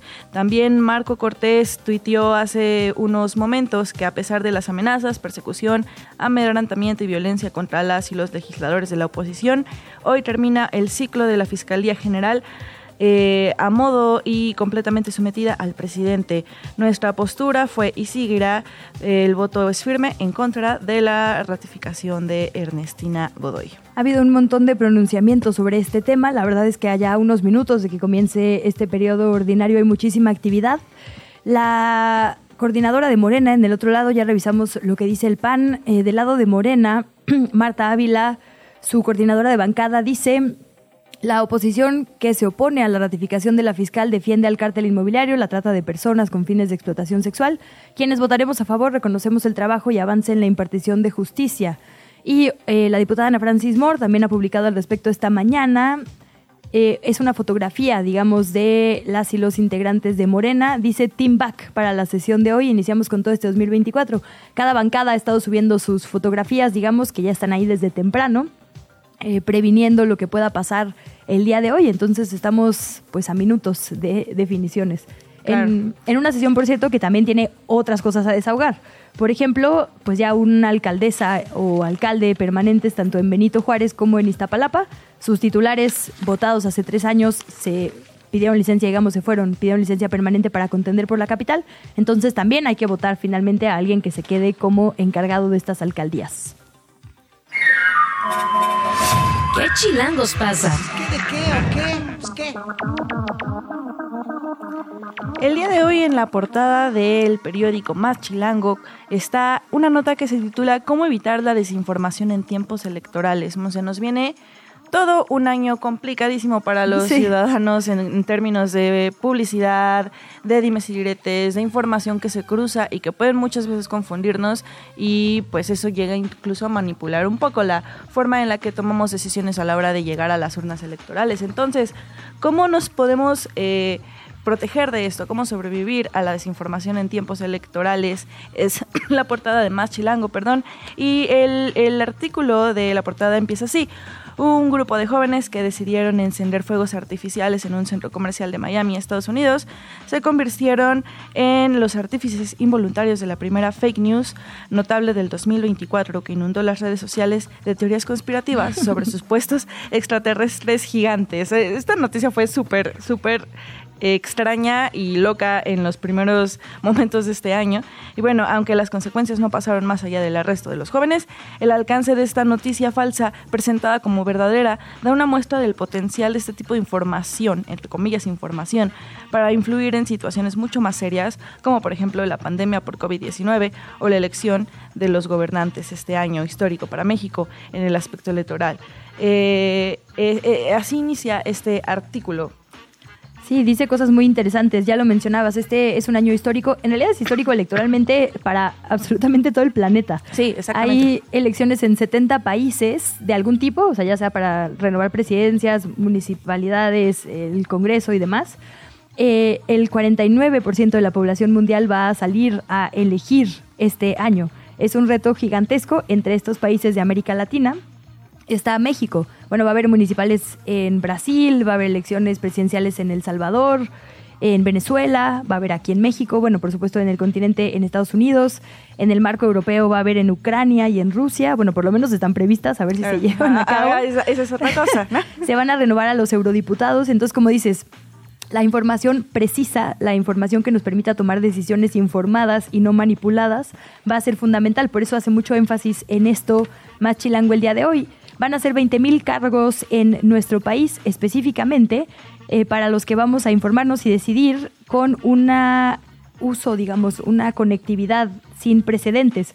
De acuerdo con la encuesta nacional sobre disponibilidad y uso de tecnologías de la información en los hogares del 2022, el 89.3% de las personas usuarias de Internet en el país usan esta herramienta para buscar información contra 39.9% que leen periódicos, revistas o libros. Es decir, la mitad de la gente se informa para tomar decisiones electorales en revistas. Más bien, la mitad de la gente que se informa en Internet usa otras fuentes, como son, por ejemplo, los medios de comunicación. Publica más Chilango Fer también. ¿Qué son las fake news? Porque hablamos de ello muy a la ligera, pero no siempre sabemos la definición. Exactamente. Eh, y bueno, de acuerdo con Machilango y de acuerdo con la Federación Internacional de Periodistas, este término se utiliza para conceptualizar la divulgación de noticias falsas que provocan un peligroso círculo de desinformación. Las redes so- se- sociales señalan, permite que los usuarios sean productores y consumidores de contenidos a la vez y han facilitado la difusión de contenidos engañosos, falsos o fabricados. Y así, bueno, se genera este círculo vicioso eh, de que una noticia falsa se replique mil veces, miles de veces en cuestión de segundos. Esta nota, eh, firmada por Arlene Pimentel, que repetimos, la pueden encontrar en Machilango, menciona como, ok, estas son las fake news, pero ¿cómo puedo empezar a identificarlas? Y para esto enlista una serie de tipos de información falsa, no son, son varios puntos, pero por mencionar algunos, está el tipo de información sátira o parodia. Esta significa que no pretende causar daño eh, o engaño, pero también está el contenido engañoso, que se trata del uso engañoso de la información para incriminar a alguien o a algo. También existe el contenido impostor, que es el tipo de pues, información que suplanta fuentes genuinas, que ese es súper peligroso. También está el contenido fabricado, contenido nuevo, que es predominantemente falso o diseñado especialmente para engañar o perjudicar, que es un poquito tal vez el caso como esta nota con la que inicia el artículo, no esta nota de, de los aliens. Pues ahí están los siete tipos de fake news que hay que saber identificar y por supuesto nuestras compañeras y nuestros compañeros de Más Chilango dejan algunas recomendaciones de utilidad para este año electoral. La primerísima es buscar la información en medios nacionales grandes y con prestigio, es decir, si nos topamos por ahí algo que nos llama la atención en Facebook o en Twitter, es tan fácil como meternos a los medios de comunicación que tienen muchos años con la reputación de ser medios que verifican la data y ver si efectivamente coincide lo que estamos encontrando en las redes o no. Después, se pueden buscar las imágenes. Hay muchísimas, eh, muchísima difusión, digamos, ¿no? Se puede utilizar Google Images, que es una forma rápida y fácil de verificar las imágenes para ver si corresponden o no a la situación que se nos está presentando en las redes. Lo mismo con los videos. También hay que revisar los links. A veces las páginas son falsas, ¿no? Te dicen, por ejemplo, no sé, en vez de Radio Chilango, Radio Chilangón. Ajá, exacto, exacto. Entonces hay que ver si efectivamente los links son los reales y revisar las citas de personajes si no están sacadas de contexto y demás, tan fácil como también ponerlas en los buscadores. Em, no hay que creer todo lo que dicen los políticos, hay que contrarrestar con los datos. Son algunas de las recomendaciones que puede ya usted leer. Es la nota destacada hoy en Más Chilango. Así que si el día de hoy eh, en algún eh, punto como, no sé, un, un, cruce de semáforos, llega alguien a ofrecerle este periódico, valiosísimo, no solamente tiene esta información, también encuentran aquí información de cultura, de deportes y de las cosas interesantes que suceden en nuestra ciudad. Te invitamos a seguir la conversación en redes sociales. Nos encuentras en TikTok, Instagram y Facebook como arroba que chilangos pasa. Y en Twitter desde la cuenta de Chilango, arroba chilango.com. Desde la redacción de El Universal. Y como cada semana, saludamos con muchísimo gusto a Joana Robles, quien es editora de la sección Metrópoli del Universal, para que nos cuente dónde tiene la mira su equipo aquí en la capital del país. Hola Joana, feliz año y muy buenos días. Hola, ¿cómo estás, Lisa? Bien, este, primero buenos días y feliz año, ¿eh? Para ti, para todo el equipo de Chilango y todos los radioescuchas. Igualmente, querida Joana, a lo mejor pues estaremos siguiendo muy de cerca su cobertura. Ya hablábamos de la importancia de la información real y verificada que va a haber en las elecciones, entonces sin duda el Universal y particularmente Metrópolis serán una guía para nosotras. Ah, perfecto, pues sí, ahí estaremos que ya tenemos unos, unas, unas semanas de medio descanso y el primero de marzo arrancamos con todo. Venga, y por lo pronto, ¿qué están siguiendo ahorita, Joana? Pues mira, ahorita fíjate que eh, nosotros estamos, eh, bueno, con, bueno, dos temas para platicarte. Hoy publicamos nosotros en nuestra primera plana, pues retomamos todo este tema de la, la, la tala clandestina, solo que ahora el foco lo pusimos en el Valle de México y en particular en la zona de los volcanes allá donde también en Amecameca, sobre todo en Ozumba, en estos municipios que rodean este esta esta zona, pues también tenemos eh, denuncias de giratarios, ¿no? De este hasta de diputados que nos dicen que la tala clandestina está imparable, ¿no? Que estos grupos eh, criminales pues realmente así los catalogan, no solamente, bueno, tenemos el foco en la tala, en la tala eh, clandestina, pero pues también ya se han diversificado para temas de extorsión y de otro tipo de delitos que están pues azotando a las comunidades allá, pero lo ponemos eh, el ojo ahí, sobre todo nos dicen que es Ozumba, Ecatzingo, Tlalmanalco y Autla, inclusive los ejidatarios en Autla dicen que esta tala clandestina eh, pues obviamente provoca la deforestación y esto ya está impactando pues está teniendo este efecto en pues en la llegada de a ver, ahí también llegan las mariposas monarcas y pues también ha estado afectando no porque pues ya no tienen dónde llegar o sea entonces pusimos el ojo ahí y pues este eh, pues lo que lo que piden es un llamado a las autoridades que también pongan el ojo en esta zona de del Valle de México y se dé un, un ataque, perdón, pues una, un, una defensa más bien. Y pues retomamos de que en, Tlalpan se van a, a, retomar y a reforzar estos operativos que se venían haciendo contra la tala, ahora en el Ajusco. Entonces, este, pues damos cuenta de esto, ¿no? De que no, no hay que, no hay que perder el foco y que no se anota cada vez que hay un operativo así de estos fuertes, ¿no? Claro. Pues Joana, muchísimas gracias por compartirnos parte de lo que publica el Universal. Te leemos por allá y nos saludamos la siguiente semana. Seguro. Hasta luego. Un abrazo y gracias. Te invitamos a seguir la conversación en redes sociales. Nos encuentras en TikTok, Instagram y Facebook como arroba que chilangos pasa. Y en Twitter desde la cuenta de Chilango, arroba chilango.com. Hablemos de deportes. Grand Slam en qué chilangos pasa.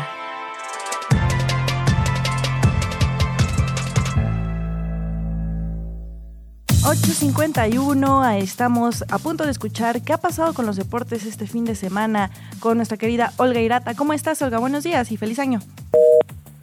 Ah, parece que justamente estamos perdiendo en este momento a Olga, pero sin duda fue un fin de semana movido tanto en los deportes eh, como también en las cuestiones que tienen que ver con, con, cine y entretenimiento, con los Golden Globes, con... Sí, muchísima, mucho que, que seguir este fin de semana. Ya tenemos a Olga de vuelta. Querida Olga, te preguntábamos qué hay de bueno el día de hoy. Buenos días. Hola chicas, perdonen estos temas de la comunicación, ya saben que no tiene palabra. Buenos días, ¿cómo están? Muy bien, muy bien, muy felices de recibirte en estos micrófonos. Muchísimas gracias, también para mí es un placer estar con ustedes. Oigan chicas, pues es que viene la hora más interesante para los amantes del fútbol americano y es que ya quedaron definidos los playoffs y entonces, bueno, ya viene como, como, como lo mero padre. Les voy a explicar un poquito por si no tenemos eh, contexto sobre lo que es tiene que ver con la NFL. ¿Y qué es lo que está Te lo pasando? agradeceremos. a ver, son 32 equipos, ya quedaron eh, 16 eliminados, solo quedan 16, o sea, vamos de mitad en mitad. De ahí se define el campeón. Entonces, ahora ya solo hay 16 equipos y entonces bueno la cosa ya se pone más interesante hay equipos de mucha tradición para los mexicanos como estamos hablando de los acereros de Pittsburgh de los delfines de Miami que también tienen muchos aficionados y por supuesto también los vaqueros de Dallas así es como se van a comenzar a jugar eh, los, los partidos ya de, de los playoffs vamos a recordar que van a descansar dos equipos entonces, voy a comenzar a contarles lo de los equipos. Por ahí si algo les suena, les gusta, les late, pues está padrísimo. Ya saben que este pues ustedes pueden opinar, pueden decir lo que lo que quisieran, lo que les gustaría y Excelente. Pues cualquier cosa yo yo les voy diciendo para que para que nos vayamos adentrando en este mundo del fútbol americano. Eh, van a jugar primero eh, los acereros de Pittsburgh contra los Bills, que vaya que les viene bien porque los Bills es un equipo que también quiere mucho la afición mexicana y de pronto no habían tenido tanta participación. Los Miami Dolphins eh, van a jugar en Kansas, los actuales campeones, eso es importante también mencionarlo. Los Cafés de Cleveland eh, jugarán contra los Houston Texans y van a descansar los Cuervos de Baltimore. Esto es en la conferencia americana. En la nacional, los empacadores de Green Bay van a jugar contra los Cowboys de Dallas, los Rams harán lo propio eh, en el estadio de los Lions de Detroit, mientras que las Águilas de Filadelfia estarán en el estadio de los Bucaneros de Tampa Bay, ex equipo de Tom Brady, que por cierto, otro ex equipo de Tom Brady que hizo mucha historia, ni siquiera aparece, me refiero por supuesto a los Patriotas de Nueva Inglaterra. Y entonces, chicas, pues se van a jugar estos juegos este fin de semana y de ahí van eh, pues eliminándose hasta que ya queda el campeón que se juega el día del tan comentado Super Bowl, donde este medio tiempo, donde todo el espectáculo. Usher. Lo, lo, que yo sé de fútbol americano es que Usher va a estar en el, en el, en el show del medio tiempo. Así es, así es, así es. Y bueno, lo que también ya de nueva cuenta arranca con este inicio de año que pinta con mucha actividad, muchachos las estaba escuchando todo lo que estaban hablando, que, que se viene todo el tema de la política, por supuesto, en nuestro país. Uh -huh. Y justo este fin de semana arranca el clausura 2024. Muchos cambios en algunos equipos, hay eh, refuerzos interesantes, estamos por supuesto refiriéndonos al tema de Pumas uh -huh. y la llegada de Funes Mori, este jugador que ya se naturalizó, no sé si se acuerdan de, de, ese, de esa polémica que hubo con, Fune- con Funes Mori, que se naturalizó, él es de nacionalidad argentina, pero Así bueno, es. ya es naturalizado, entonces ya puede jugar con la selección también. Hizo muy buena campaña en Monterrey, sobre todo en el 2022 tuvo muy buenos números, eh, la temporada pasada no le fue tan bien, pero vaya, sí es un delantero consolidado y llega al equipo de universidad a hacer mancuerna, también con otro refuerzo que viene de Puebla, me refiero a Guillermo Martínez, se va Dineno, entonces bueno, Pumas me parece que es de los equipos que más fuertes están armando. ¿Ustedes a quién le van, chavas? Olga, yo obviamente a Monterrey, así que doy fe de esto que dices, pero eh, este, esta musiquita significa que nos tenemos que ir del aire, querida Olga Irata. Muchísimas gracias por este primer saque y nos escuchamos en Grand Slam, ¿correcto? A las 5 de la tarde. Por supuesto, ahí nos escuchamos, chicas. Abrazo. Abrazo. Tú eres pumista, ¿verdad, Fer? No, no, no, yo le voy Ah, al claro, Toluca, yo le voy al, Toluca. a No, bueno, ya, con eso nos Toluca. vamos, nada más que decir. Gracias. Y nos despedimos con esta canción de Elvis Presley, porque hoy también sería su cumpleaños. Hasta mañana, quédese con Sopitas FM.